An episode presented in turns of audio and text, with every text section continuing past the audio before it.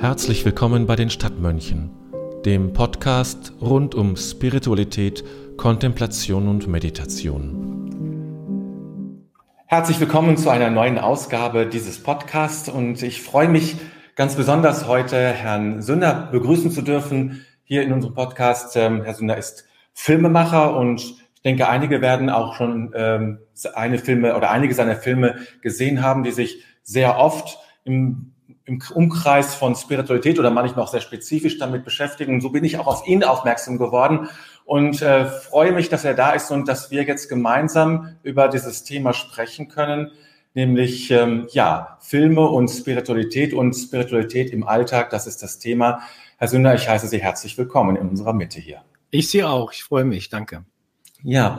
Ähm, Vielleicht erstmal eine, eine ganz andere Frage, die mich interessiert, weil ich mit Filmemachern sehr, äh, wenig zu tun habe, selten zu tun habe. Äh, ganz so viele gibt's ja davon auch. Also ist ja jetzt keine große Szene, sage ich mal. Wie kommt man dazu, Filme machen zu wollen und Filme zu machen? Wie, ist, wie war Ihr Weg dazu? Das ist gar nicht so einfach zu beantworten. Man könnte fast sagen, das hatte auch was mit Zufall zu tun. Ich war früher Musiker, Rockmusiker, habe in der Band gespielt und wir haben einen Video produziert, damals in Moskau. Das war noch relativ abenteuerlich. Das hieß Rote Sterne. Und das war so ein bisschen eine Satire auf die Rote Armee. Heute könnte man das so nicht mehr machen. Ja, das glaube ich und auch. Als wir das geschnitten haben in der, in der Film- und Fernsehakademie in Berlin, zusammen mit dem Kameramann, da hat er so gestaunt, wie wir, also Musiker, was wir für ein gutes Rhythmusgefühl haben. Wir haben gesagt, hier könntest du schneiden zu der Musik, jetzt kommt das Bild und hier ist klar so ein Rhythmus und so. Und dann sagt er, ihr habt, ihr habt, ihr habt ja noch nie sowas gemacht. Äh, dafür, dass es das erste Mal ist, ist das ziemlich gut, wie ihr so Schnittfolgen bestimmt. Und das hat vielleicht was mit eurem Rhythmusgefühl als Musiker zu tun. Bewerbt dich doch hier an der DFFB. Habe ich gesagt, wie komme ich dazu? Und so, da wäre ich sowieso nie aufgenommen, da werben sich Hunderte und so weiter. Und der war relativ hartnäckig und dann habe ich es einfach probiert, mich da an der DFFB, so heißt die Deutsche Film- und Fernsehakademie, zu bewerben und, und bin dann zu meiner Überraschung auch aufgenommen worden und habe dann, ähm, ja, ich habe mich natürlich vorher für Film und sowas interessiert aber erst, äh, erst dann im Tun. Wir haben ja dann erstmal kleine Filme gemacht und dann immer größere und so. Und da habe ich da ja eine Riesenfreude daran gefunden. Und es war, ich hatte vorher ja promoviert an der Uni, ich habe ja Philosophie und sowas studiert und habe mich da aber nie so richtig wohlgefühlt. Dieses universitäre Klima, auch die Sprache, nicht, der Wissenschaft. Mhm. Äh, ich habe immer davon geträumt, in Bildern zu erzählen, in Atmosphären zu erzählen. Und da kam mir das dann doch ganz, ganz gelegen. Und ich bin bis heute diesem Bekannten sehr dankbar, dass der mich da sozusagen reingeschubst hat. Nun ist es ja von, äh, von der Popmusik zu ähm, mal, spirituellen Filmen. Ich weiß nicht, ob Sie es so benennen würden, das Genre Ihrer Filme, aber ähm, es ist doch ein, ähm, könnte ich mir vorstellen, ein weiter Weg, äh, auch eine Spanne, die dazwischen liegt. Ähm, wie sind Sie, haben Sie das sozusagen, wie ist die Brücke gelaufen?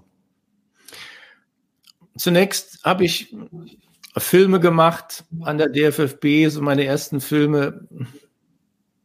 Da war gar nicht viel mit Spiritualität.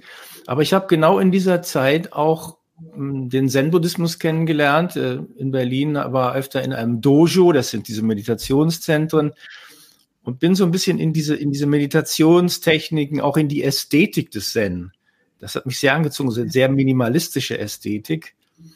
Ähm, diese Räume aus Holz und Glas und dann diese, diese, diese Gongs und so weiter, diese Stille. Und das hat mir sehr gut getan, da diese Meditationen zu machen und auch mich so mit japanischem Zen-Buddhismus zu beschäftigen. Bin aber dann, habe aber dann gemerkt, das ist auch nicht mein Weg, weil, ah, ich will es mal so sagen, da haben sich viele Leute versammelt, die so, ähm, die dauernd nur dieses Mantra hatten, du musst alles loslassen. Du musst immer alles loslassen. Du darfst auch nicht eifersüchtig sein. Ne? Und wenn du mal sauer bist, dann darfst du das nicht, nicht ausagieren, dann musst du tief durchatmen, musst das so mit Atmung, musst du das alles loslassen. Da dachte ich, ach, weiß nicht, wieso muss ich mal alles loslassen? Äh, wieso kann ich auch nicht mal durch was durchgehen? Ja, auch durch Zorn oder durch Angst oder durch Eifersucht oder so. Und da habe ich mich da eben nicht mehr so wohl gefühlt, weil ich gemerkt habe, das sind im Grunde ja auch alles keine Japaner, das waren ja alles Deutsche, das waren so Taxifahrer, die haben sonst gejobbt und so, ja, und haben dann irgendwie groß einen auf japanischen äh, Erleuchteten gemacht und so. Da dachte ich, das ist, das ist ein anderer Kulturbereich, das ist spannend als Meditation, um runterzukommen, ist das eine tolle Technik. Aber ich möchte die ganze Ideologie und die ganze Philosophie, die möchte ich jetzt nicht mehr so überstülpen. Und bei einer Reise nach Schottland äh, bin ich dann sozusagen von, von diesen ganzen, bin ich das erste Mal auf die Spuren europäischer Spiritualität getroffen, so würde ich das mal bezeichnen, nämlich das Keltische. Meine, habe dann viele Reisen nach Irland und Schottland gemacht und habe gemerkt, da lebt was in der Mythologie, in den Liedern, ähm, in den Orten, heilige Städten, die ich besucht habe, da lebt etwas, nämlich das Keltische was wir in Deutschland so nicht haben. Wir sind, wir kommen ja mehr dann vom Germanischen und das war tabuisiert sowieso durch die Nazi-Zeit. Aber diese keltischen Länder haben das ganz locker und selbstverständlich gelebt. Es gibt bis heute in, in Wales, in Cardiff, riesiges, riesiges Festival, ein, das nennt sich so, sogar Druidenfestival, da, da tritt ganz normale Busfahrer auf und singen Lieder und, und, und erzählen den Menschenmassen Gedichte und leben etwas, das, das moderne Druidentum. Die sagen dann, die Druiden sind eigentlich die Sänger und Poeten unseres Landes. Das können wir fortsetzen heute. Wir sind heute auch die Barden, die Poeten, die Sänger. Und solche Sachen habe ich da erlebt und das hat mich unglaublich fasziniert. Und ich hatte das Gefühl, in Deutschland ist sowas alles abgestorben und verdrängt oder tabuisiert. Und da bin ich über diesen Umweg, über das Keltische, äh, bin ich zu einer Form von europäischen spirituellen Traditionen gekommen, die mir irgendwie, die meinem Herzen, möchte ich sagen, irgendwie näher waren als dieser etwas kühle Zen-Buddhismus. Mhm. Da kam in dieses Thema so ein bisschen reingekommen, habe dann viel gelesen dazu und so. Das ist ein ganz spannendes Thema, also europäische Spiritualität. Vielleicht können Sie, äh, gibt es ein paar Grundzüge, die Sie benennen können, was dazugehört für Sie? Inzwischen muss ich sagen, ist das ein riesiges Gebiet. Ich, ich interessiere mich leidenschaftlich für Archäologie zum Beispiel. Und wenn Sie, wenn Sie, wenn Sie nehmen, in den, ich sag mal ein paar Stichworte. Die Himmelsscheibe von Nebra mhm. kennt inzwischen jeder. Mhm. Vor ein paar Jahren ist eine Ausgrabung gemacht worden. Da ist eine, eine, eine aus, aus dem Mesolithikum, das ist so mittlere Steinzeit, eine, ein, ein, ein echter Fund einer Schamanin. Ein echt archäologisch belegter Fund. Das ist äh, in Bad Dürrenberg gewesen. In Thüringen ist das, glaube ich, also sozusagen im, im deutschsprachigen Raum finden die Archäologen einen Beleg für eine 10.000 Jahre alte bestattete Schamanin mit allen möglichen Ritualgegenständen. Dann gibt es in der Schwäbischen Alb äh, sensationelle Höhlen, wo man einen Löwenmann gefunden hat, wo man Venus-Skulpturen gefunden hat, die 40.000 Jahre alt sind, also die bis, bis in die Altsteinzeit zurückgehen. Dann hat, dann hat man dieses gesamte Gebiet der keltischen und germanischen Spiritualität. Das waren Völker, die waren hoch, hochspirituell. Dann hat man die ganzen Grals-Erzählungen, ein ungeheurer Fund, äh, Bretagne, äh, Wales, auch Cornwall, wo die entstanden sind, zum Teil auch in Deutschland, Wolfram von Eschenbach, Parsival. Wunderschöne Geschichten, hochspirituelle Literatur, vielleicht die erste Literatur Europas überhaupt, die eben aus diesen Regionen kommt. Dann der ganze Bereich der deutschen Mystik. Ungeheure Figuren. Hildegard von Bingen, Johannes Tauler, Meister Eckhart, und ich würde so weit gehen, auch die deutsche Romantik. Ich habe da auch einen Film zugemacht. Die deutsche Romantik als eine hochspirituelle Epoche hier im deutschsprachigen Raum zu bezeichnen. Und wenn Sie, wenn Sie das, allein die Zeitspanne, die ich da jetzt durchwandert habe, ist gewaltig. Ja. Da lerne ich immer wieder neu dazu und sage mir jetzt in meinem Alter, sage ich mir, ähm, du musst jetzt nicht noch da nach Indien fahren und musst jetzt nicht noch in Kyoto die ganzen Zen-Klöster besuchen kümmere dich doch mit diesen Sachen, die vor der Haustür liegen, also die hier in diesem, in deinem Heimatbereich, in deinem Sprachbereich gewachsen sind. Und das ist ungeheuer spannend. Mhm. Was sind denn so, äh, so Inhalte dieser Spiritualität, dieser alten ähm, Spiritualität ähm, der Kelten, die Sie besonders ähm, berührt? Also zum einen würde ich mal sagen, und das ist dann der Bezug zum Filmemacher, das mhm. sind fesselnde Erzählungen in Bildern. Mhm. Das ist eben eine Sprache, die mit Symbolen arbeitet. Der C.G. Jung würde sagen, archetypische Bilder, Urbilder. Hm, das sind Märchen, das sind Mythen, das sind Sagen, das sind Gedichte, das sind ungeheuer bildhafte hm, Erzählungen, die, die also mir tief ans Herz gehen und alle Schicksalsbereiche des Menschen umspannen. Das Verhältnis zur Natur, das Verhältnis zum Tod, Sinnfragen und so weiter die, die, die große Abenteuerreise des Helden, die Heldenreise. Wenn Sie eine Figur nehmen, ich habe natürlich das die griechische Mythologie vergessen. Nehmen, fang, fangen Sie an mit Odysseus, dann geht es der germanische Siegfried, dann der keltische Parsival. Das sind alles, das sind alles Men Menschen, die aufbrechen in die Welt und Prüfungen erleiden müssen, die Widerständen begegnen und wachsen, die reifen in diesen, auf diesen Heldenfahrten.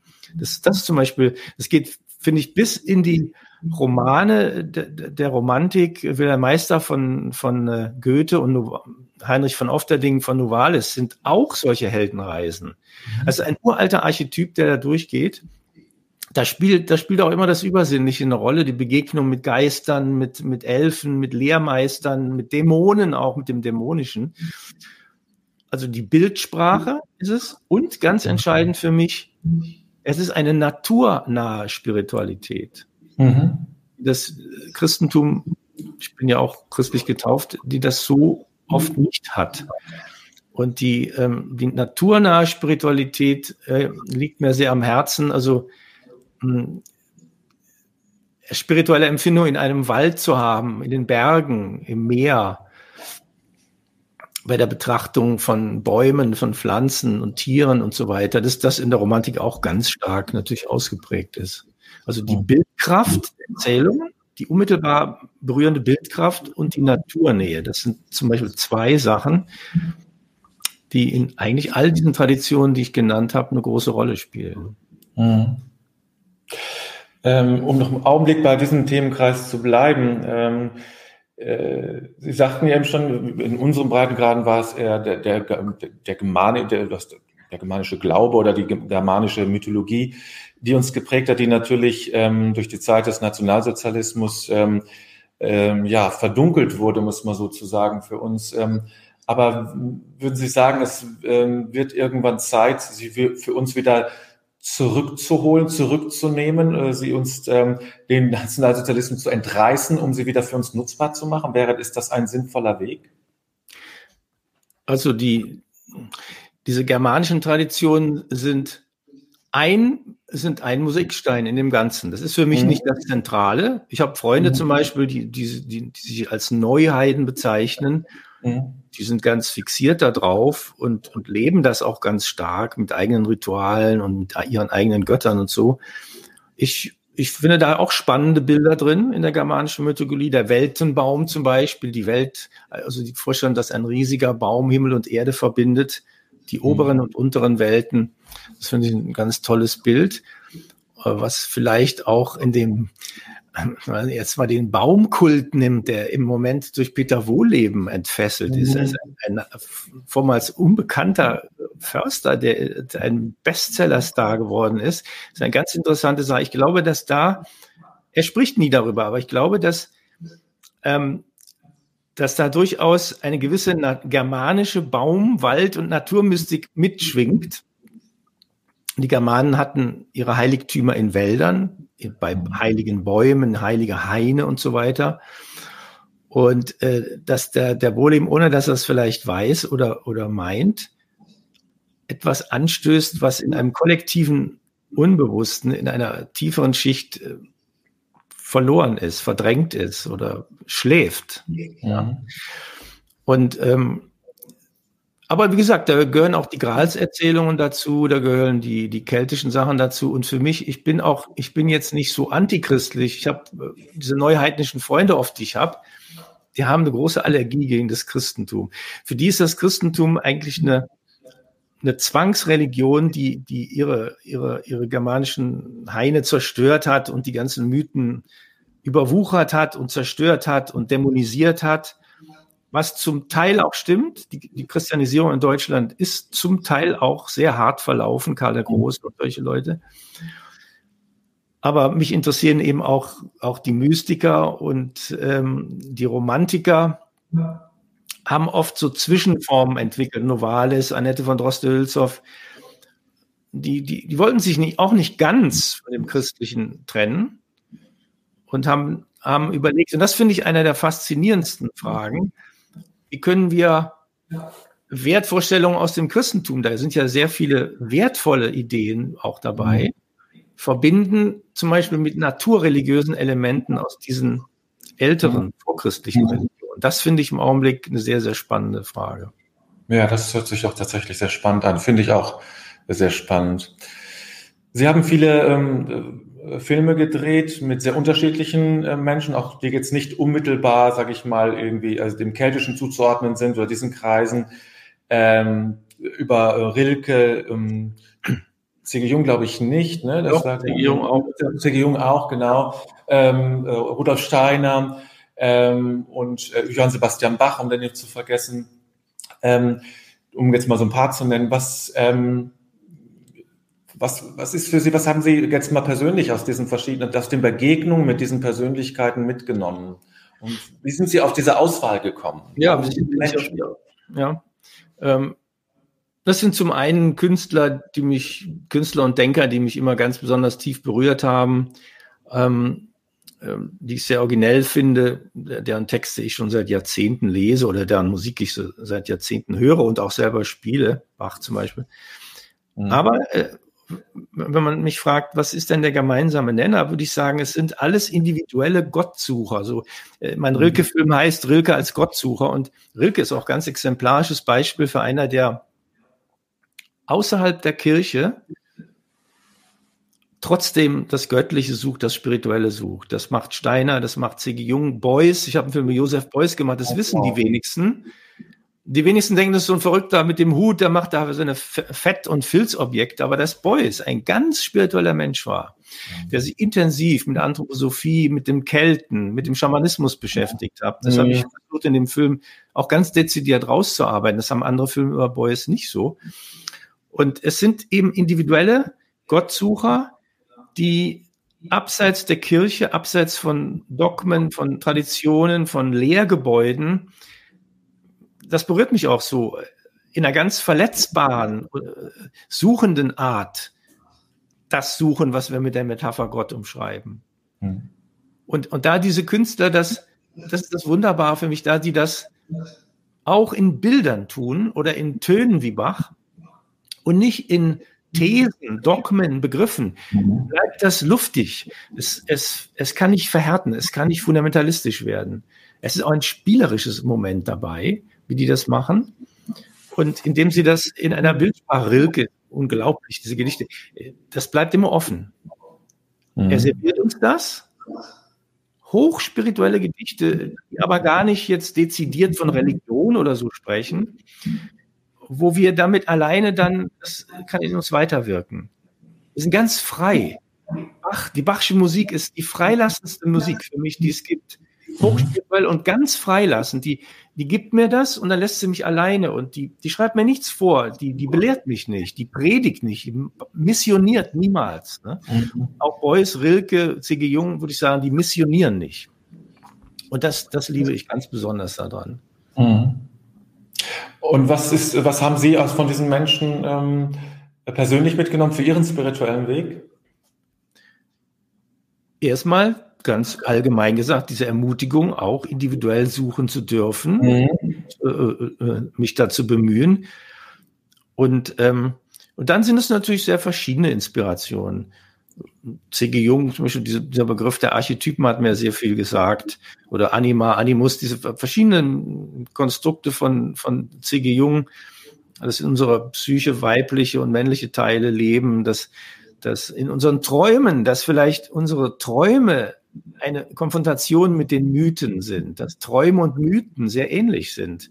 dass vielleicht in, in bestimmten Träumen uralte mythologische Bilder, obwohl wir das gar nicht wissen, wieder auftauchen in unserem Unbewussten und uns Hinweise geben, einen Pfad eröffnen oder Fragen stellen. Und äh, bei Rilke ist es, ist es eben diese, ja, diese Gewalt der Sprache, wenn er, was er über den Tod zu sagen hat, was er auch über die Natur zu sagen hat. Und auch hier ist es wieder so, dass alle diese Protagonisten tatsächlich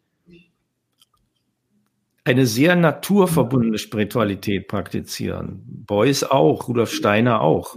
Sogar Bach, in meinem Bach-Film habe ich sogar Sequenzen drin, wo ich, hm, wo ich festgestellt habe, dass zum Beispiel die Dynamik seiner Musik ganz viel mit Bewegungen in der Natur, das Ziehen von Wolken, das Aufflattern von Vogelschwärmen, ganz bestimmte Bewegungen in den Elementen, überhaupt in der Natur, das ein Lebendigsein der Natur, dass das für mich in der Bachschen Musik total aufscheint. Mhm. Auch eine, eine, eine unglaublich bewegliche Musik. Und äh, da, da habe ich so, so Sequenzen montiert von, von, von, von rauschenden Wasserfällen oder von, von Bächen, wo ich mit der Drohne drüber fliege, die endlos dahin fliegen und Vogelschwärmen. Und war ganz verwundert, wie toll das zu einer gewissen Bachmusik passt. Als ob er, ob er diese Fi Naturfiguren in seinen 16, wenn er seine Streicher schnell spielen lässt, auffängt und uns, übrigens die Bachsche Notenschrift dann dazu, das ist eine einzige wellenförmige, wunderbare Bewegungskunst. Das ist eine mhm. ungeheuer schöne Notenschrift. Man hat fast das Gefühl, dass er die, die Wellen- und Windkräfte, die energetischen Kräfte der Natur, dass das in seine Feder fließt, wenn er das komponiert. Mhm. Das kann man sehen an der Notenschrift auch. Mhm. Schön. Ja, es, das spricht ja auch schon für äh, Natur. Natürlich, die Natur ist ja nicht gerade, sondern die ist ja immer auch wellig gebogen, äh, die ist ja nie äh, 90 Grad Winkel oder sowas, das ja, kennt die ja. Natur ja gar nicht. Ne? Das ja. ist immer gebogen, immer wellig, immer suchend, äh, wagt Umwege, hat keine Sorge, dass es ein bisschen Umweg ist, überhaupt kein Problem. Es muss nicht direkt sein, dass es die Natur und ja. ja.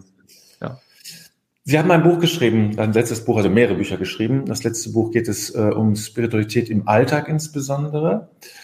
Ähm, wie sind äh, wenn ich das so richtig in Erinnerung habe, dass dieses Buch ragt so ein bisschen raus aus den anderen Büchern, die Sie geschrieben haben. Mhm. Die waren zum Teil an den, an den äh, Filmen angelehnt. Ähm, und äh, ja. das ist aber jetzt ein anderes Buch, ne? Das, wenn ich das so richtig sehe. Ja, das ist ein Buch, wo ich mich ganz einfach gefragt habe, nachdem ich Bü Bücher über Rilke, über Beuys und so weiter geschrieben habe. Ähm, was ist eigentlich deine eigene Spiritualität? Was ist, mhm. äh, wenn du mal nicht jetzt diese Gedichte von denen liest oder Texte von denen oder dich inspirieren lässt von Begriffen, Archetypus und so weiter, die diese geprägt haben? Also wenn du nicht in den Bahnen dieser porträtierten Denker und Dichter denkst, sondern wenn du morgens durch deinen Park spazieren gehst, wenn du beim Frühstück sitzt, ich beschreibe mein Frühstück in dem Buch, damit fängt das eigentlich an, was, wenn ich vor so einem Ei sitze und die Form eines Eis betrachte, wenn man das, wenn man das genau betrachtet, das ist, wie unerhört das ist. Mhm. Also wie, un, wie viel Unerhörtes und äh, Wunderbares uns schon beim Frühstückstisch begegnet. Ich schreibe immer meine Tasse Darjeeling-Tee. Bei der, bei der Tasse Darjeeling-Tee erinnere ich mich an eine Teezeremonie, die äh, eine, eine japanische Freundin meiner Freundin einmal gemacht hat. Das ein, ein unvergesslicher spiritueller Moment, wo sie mit dem ganzen Arsenal ihrer Töpfe und, und kleinen Kochgelegenheiten ankam. Und ähm, es ging gar nicht um das Tee trinken, es geht um, um eine stille, tief intensive äh, Zeremonie, wo ich das Gefühl hatte, sie, sie zaubert mit den Elementen. Da war das Wasser, da war der grüne Tee, da war der Rauch, da war das Feuer. Ja, da war die, die erhitzte Luft, da waren die Geräusche des Kochens und so. Und äh, äh, sie, sie, also sie zauberte mit, mit diesen Elementen. Und am Ende hatte jeder so ein kleines Tässchen mit so, mit so, mit so einer etwas dicklichen grünen Flüssigkeit, also weit entfernt von meinem Frühstückstee. Ich muss auch sagen, es war jetzt auch nicht der reine Genuss, das zu trinken. Es war jetzt nicht ah, schmeckt das toll und so.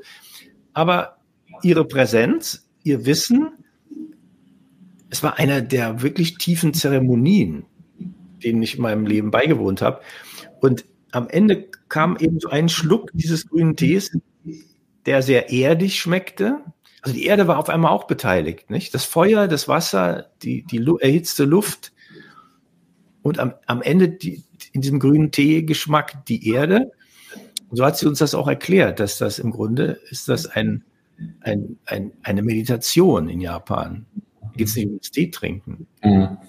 In der Gemeinschaft auch, ja, also mhm. in einem bestimmten Raum, der bestimmt dekoriert ist, in der Stille, da wird nicht viel gesprochen.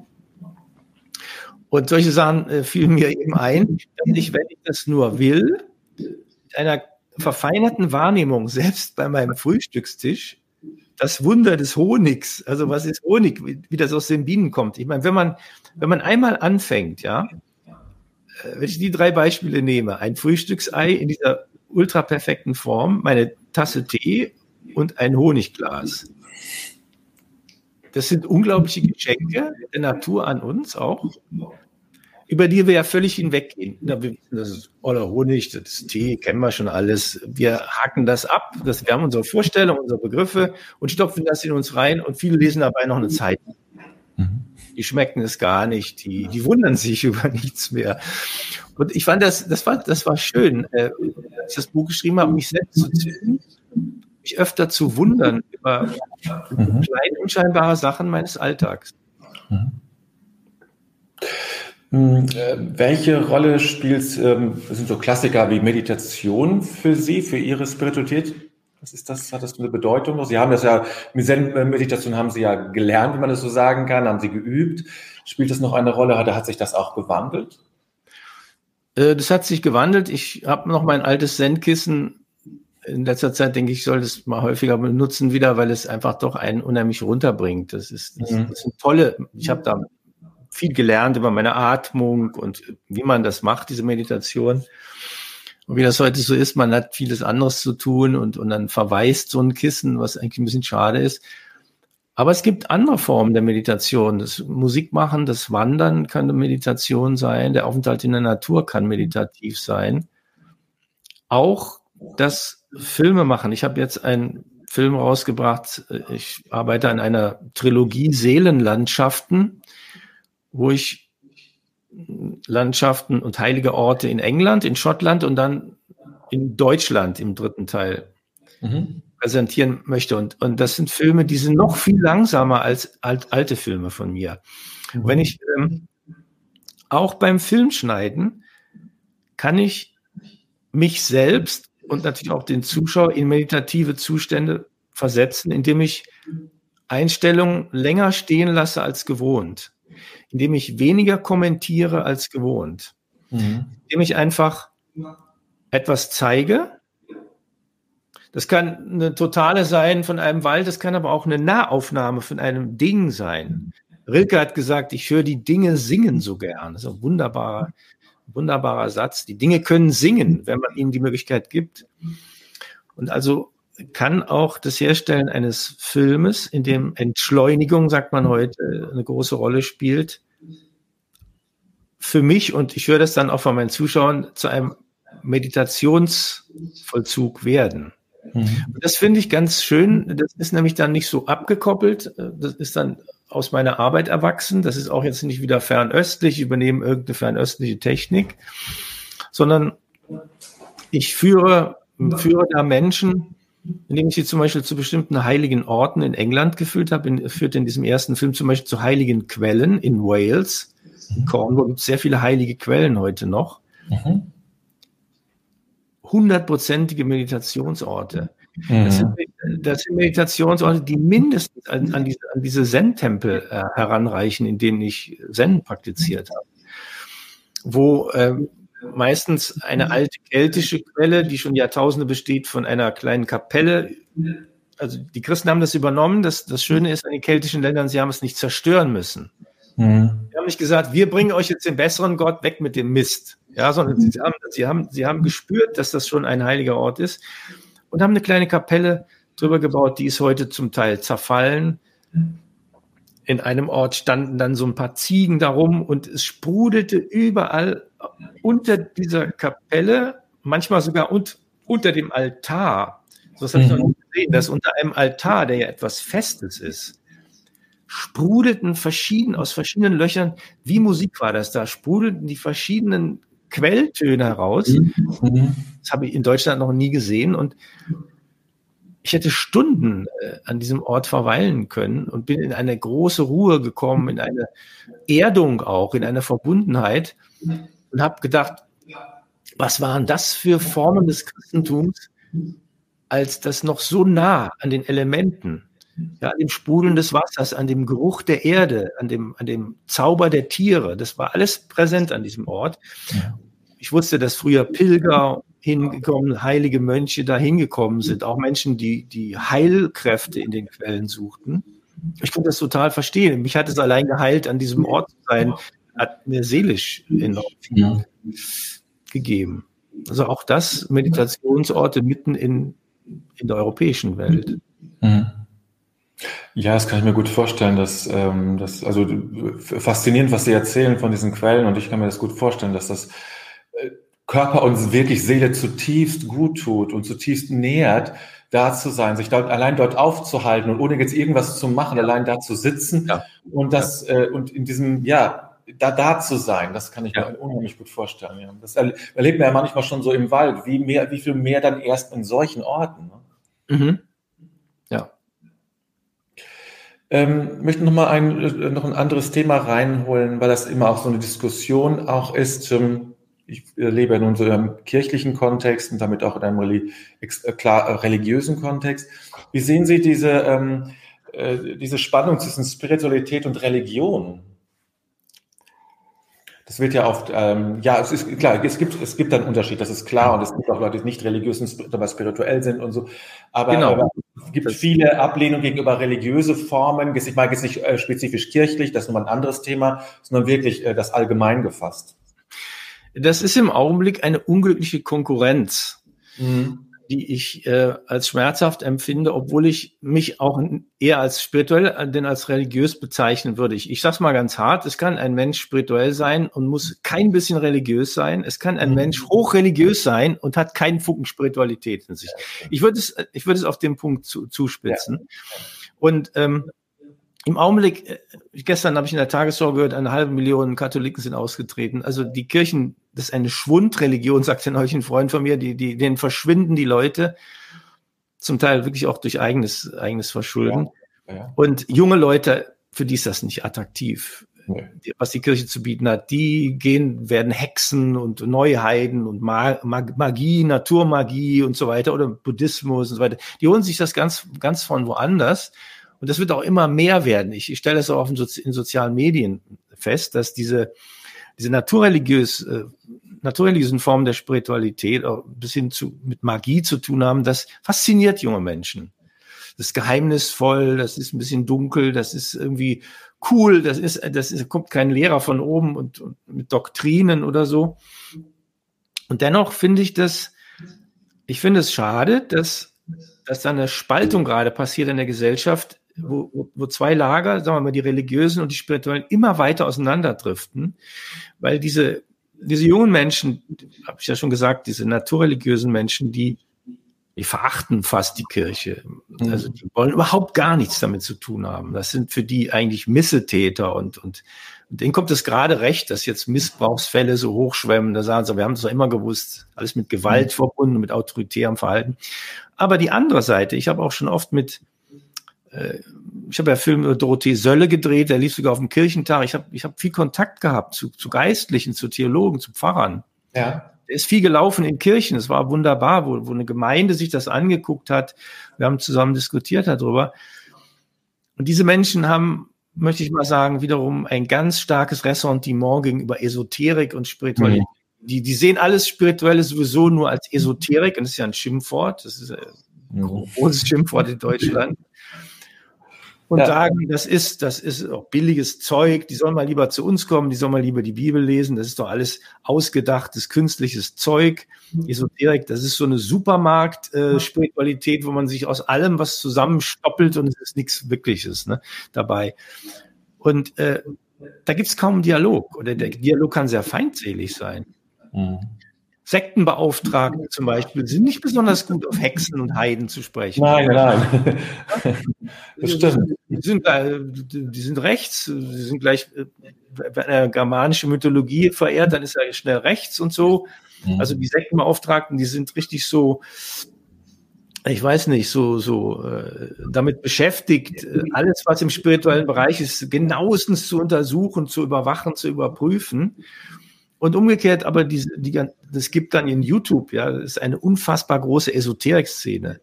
Was mhm. es da an Lebenshilfe gibt, an Coaching-Kursen, an esoterischen Vorlesungen, ist ungeheuerlich und das wächst. YouTube ist für mich wie so ein Untergrund der Gesellschaft, ja, aus dem alles, was wir so stigmatisiert haben, oder was die Hochkultur, die, die, die den Spiegel und die Zeit liest und das ZDF guckt, ja, die Hochkultur, die Mainstream-Kultur, was die verachtet, Mhm. Das sammelt sich da in einem fast unterirdischen Sammelbecken und treibt ungeheure Blüten, auch fürchterliches mhm. Zeug, Verschwörungstheorien, mhm. grauenhafte Sachen. Und die Gesellschaft ist ganz schlecht bedient damit, finde ich. Auch Wissenschaftler sprechen oft sehr hochmütig über Esoterik und Spiritualität. Das mhm. ist, das ist nicht faktenbasiert, das ist irrational und so weiter. Irrationalismusvorwurf, ja. Das finde ich unheilvoll, weil dadurch ähm, wertvolle Kräfte, äh, Mensch besteht nicht nur aus wissenschaftlicher Rationalität. Das weiß ja auch jeder. Ne? Das weiß auch jeder Wissenschaftler. Auch jeder Wissenschaftler besteht nämlich in seinem Privatleben nicht nur aus wissenschaftlicher Rationalität. Überhaupt nicht. Der, der, der, liebt jemanden, der liebt sogar seine Tiere, seine Kinder, ist auch in der Natur verbunden und hört Musik, die vielleicht auch nicht immer die rationalste ist. Und da passieren jetzt gerade hier in Deutschland im Augenblick, finde ich, große Spaltungen. Die, da leide ich drunter, muss ich sagen. Ich finde ich, mhm. ich, das ist schmerzhaft. Mhm. Das ist wenig Dialog. Das, was Sie machen, ist vorbildhaft, zum mhm. Beispiel. Mhm. Sie, Sie, kommen aus einem, aus einem Orden, Sie vertreten, Sie vertreten sozusagen die etablierte Religion, die auch Frank-Walter Steinmeier hochhält, mhm. ja, ja. Merkel hochgehalten hat aber sie öffnen sich auf ihrem Kanal. Mhm. Ja, und sprechen auch in einer ganz anderen Form über Spiritualität, als ich das bei vielen mhm. christlichen Pfarrern, Theologen, Sektenbeauftragten gefunden habe. Ja, ja danke schön. Ähm, ein Blick äh, in die Zukunft sozusagen, wenn man das überhaupt machen kann. Welche, ähm, aber ich glaube, also ich ahne, dass das ein wichtiges Thema sein wird, dass Spiritualität ein wichtiges Thema sein wird. Aber ich wollte Sie mal danach fragen, wie sehen Sie das? Welche Bedeutung wird oder hat oder wird Spiritualität haben für all diese Themen, die, die großen Themen, die wir haben, die uns belasten und die uns noch über Jahrzehnte, wenn nicht sogar über Generationen hinweg beschäftigen werden? Welche Rolle kann und wird Spiritualität da spielen müssen oder können? Ich glaube, eine sehr große. Wenn man, wenn man ein, einfach mal ein paar, paar Begriffe nimmt, die im Moment zirkulieren, Frieden, mhm. Entschleunigung, Achtsamkeit, Nachhaltigkeit, das sind ja richtig modische Begriffe geworden. Die gab es auch schon, die Romantiker haben sich auch schon um alles gekümmert. Das ist jetzt so in schicken Vokabeln, kommt das jetzt daher. Ne? Aber diese ganzen Begriffe, also Nachhaltigkeit heißt eben ein, ein liebevoller Umgang mit einer respektierten Natur, eine, in der Natur selbst das Lebendige, vielleicht das Beseelte erkennen und dementsprechend mit ihr umgehen. Achtsamkeit, auch eine verfeinerte Wahrnehmung für sich selbst, für andere, Empathie. Das sind eigentlich im Augenblick leben wir in keiner sondern empathischen Gesellschaft. Menschen, es gibt viel Hass in den sozialen mhm. Medien, Mobbing und so weiter. Aber Empathie, würde ich sogar schon sagen, ist eine spirituelle Tugend, das ist eine spirituelle Aktivität. Paul Celan hat irgendwann mal einen französischen Philosophen äh, zitiert, der diesen wunderbaren Satz geprägt hat, hat Aufmerksamkeit ist das natürliche Gebet der Seele. Ein ungeheurer Satz. Wie mhm. einfach das ist. Ja? Mhm. mhm. Empathie ist ja gesteigerte Aufmerksamkeit. Es ist ja eigentlich die Bereitschaft, sich mit dem anderen zu verbinden, auch wenn er was ganz Fremdes denkt, wenn er ganz anders denkt, mit dem anderen sich tief zu verbinden und zuzuhören, bedeutet ja, dass ich mein Ego erstmal zurückfahren muss, meine Vorstellungen und mich öffnen muss. Das ist für mich, das sind schon spirituelle Aktivitäten. Ja. Frieden, dieses riesige Thema jetzt. Wie, wie können wir Gewaltspiralen beenden? Ja. Wie können wir die Zerstörung der Natur ähm, ja. aufhalten? Wie können wir mit dem Klima umgehen? Und ich finde es ein bisschen schade, wenn ich so diese Klimaaktivisten sehe. Ich ahne, dass so eine Greta Thunberg auch im Hintergrund äh, spirituelle Motive hat, vielleicht auch spirituelle Elemente in ihrem Weltbild. Ich glaube, das ist der Fall. Sie reden nicht darüber. Mhm. Nutzen dieses Wort nie. Sie benutzen mhm. das Wort Wissenschaft. Hört ja. auf die Wissenschaft. Ja, genau. Ja? Und das ist insofern auch richtig, als die Wissenschaft schon lange sagt, äh, dass wir das Klima zerstören. Die Wissenschaft ist auch eine wichtige Kraft in der Gesellschaft. Aber wissenschaftliche Rationalität alleine öffnet nicht unser Herz. Ja, sie, sie, sie erreicht eigentlich unsere Seele nicht. Sie erreicht unseren Verstand. Aber um Frieden zu schaffen und um Empathie zu steigern und um die Natur fürsorglicher zu behalten, glaube ich, müssen wir, das müssen wir aus einer seelischen Wärme heraus machen. Aus, äh, womit man die Metapher des Herzens eben in Verbindung bringt. Nicht das Organ, sondern das Herz als eine seelische Wärmekraft. Und wenn ich spirituelle Literatur lese, merke ich, dass diese Herzenskraft in mir, diese seelische Wärmekraft steigert wird. Hm. Ich werde dann fähiger, von eigenen Standpunkten einmal zurückzutreten, einmal noch genauer zuzuhören, einfach den anderen aussprechen lassen, nicht sofort zu beurteilen, hineinzufühlen, aus seiner Perspektive auf einmal das zu fühlen und zu sehen. Und das fehlt heute, finde ich. Das ist in dieser egozentrischen Machergesellschaft, jeder hat so seine Blase. Ja. Mhm. Und ich denke, spirituelle ähm, Literatur, aber auch Meditationsübungen der verschiedensten Art öffnen und lockern uns in der Hinsicht. Also ich ja. finde das extrem wichtig. Ja, das finde ich nämlich auch. Und ich glaube auch, dass es ein, dass es genauso aus, auch was jetzt äh, Klimawandel angeht, die ganzen Fragen, ähm, dass Spiritualität eine sehr zentrale Rolle spielen, nicht nur soll und, und könnte, sondern auch muss, ähm, äh, gerade damit das gelingt, äh, weil es ja nicht nur ein Klimawandel des, des Weltklimas ist, sondern auch des menschlichen Klimas ja bedeutet. Und das ist durch, durch, durch Informationen wird das nicht verändert, das, ne, sondern ja. das braucht eine andere Sprache und das, die, die andere Bereiche von uns Menschen erreicht, uns anders erreicht, ja. auf dieser seelischen Ebene. Ne? Ja. Genau.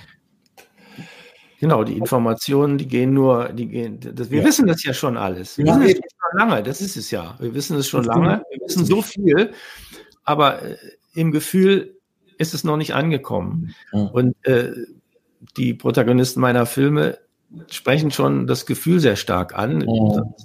Die Brücke zum Anfang durch die Bildsprache, weil Bilder, ja. anders als Begriffe, dringen ins Gefühl vor und verändern auch Dinge im Gefühl. Ganz genau. Herr Sinne, wir kommen zum Ende. Es war ein schönen Bogen, den wir äh, gehen konnten mit äh, ganz vielen Eindrücken und äh, ähm, ja, eine schöne Weitung auch, also gerade auch, ja, ich denke auch in, in den Themenbereichen, die ich sonst ähm, ähm, in meinen Videos oder auch in meinem Podcast be, ähm, bearbeite oder vorstelle, eine schöne, äh, schö ähm, gerade auch diese europäische ähm, Spiritualität, das will ich selber noch mal, muss ich selber noch ein bisschen forschen, finde ich auch ein ganz spannender Ansatz und das will ich gerne auch noch mal, da muss ich noch mal, merke ich noch mal äh, selber tiefer einsteigen. Und mhm. ähm, das ist so ein Aspekt schon mal, der, der einer von vielen Aspekten, der mich äh, ganz berührt hat bei dem, was Sie gesagt haben. Ich danke Ihnen für die Zeit und ich danke Ihnen, dass Sie bei uns waren. Herzlichen Dank. Ich bedanke Dank. mich für dieses schöne Gespräch.